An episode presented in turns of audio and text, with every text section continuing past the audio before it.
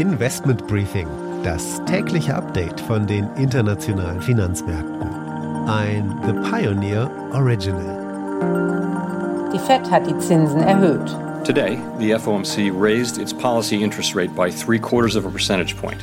And we anticipate that ongoing increases will be appropriate. Putin hat die Teilmobilmachung angeordnet. 300.000 Reservisten werden eingezogen. Der Markt reagiert besorgt. Rüstungsaktien profitierten allerdings von den Aussichten eines längeren Krieges. Sowohl Rheinmetall als auch Hensoldt ordentlich im Plus.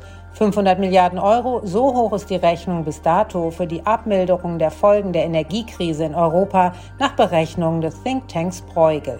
Und China ist zum ersten Mal seit 30 Jahren langsamer gewachsen als der Rest der asiatischen Schwellenländer. Damit einen schönen guten Morgen aus Frankfurt. Mein Name ist Annette Weißbach. Schön, dass Sie auch bei der heutigen Ausgabe mit dabei sind. Der Blick auf die heutigen Themen. Diesmal geht es natürlich zuerst in die Wall Street zu unserer Börsenreporterin Anne Schwedt. Wir schauen, wie die Wall Street auf die nächste Zinserhöhung in den USA reagiert hat. Die Zinserhöhung um einen Dreiviertel Prozentpunkt war zwar erwartet worden, die Wall Street hat aber dennoch mit einem massiven Ausverkauf reagiert.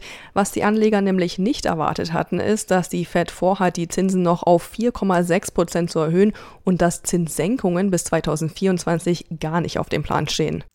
Heute tagt die Bank of England und wird wohl auch erneut die Zinsen erhöhen. Wir wollen es zum Anlass nehmen, auf Großbritannien zu schauen. Anschließend ein kurzer Blick auf die Verstaatlichung von Juniper und dann das Investment des Tages, diesmal Rheinmetall. Die Börse setzt auf höhere Rüstungsausgaben nach Putins Mobilmachung.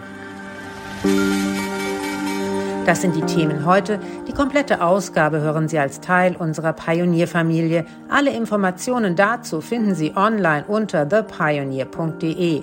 Ich hoffe natürlich, wir hören uns schon bald in aller Ausführlichkeit wieder.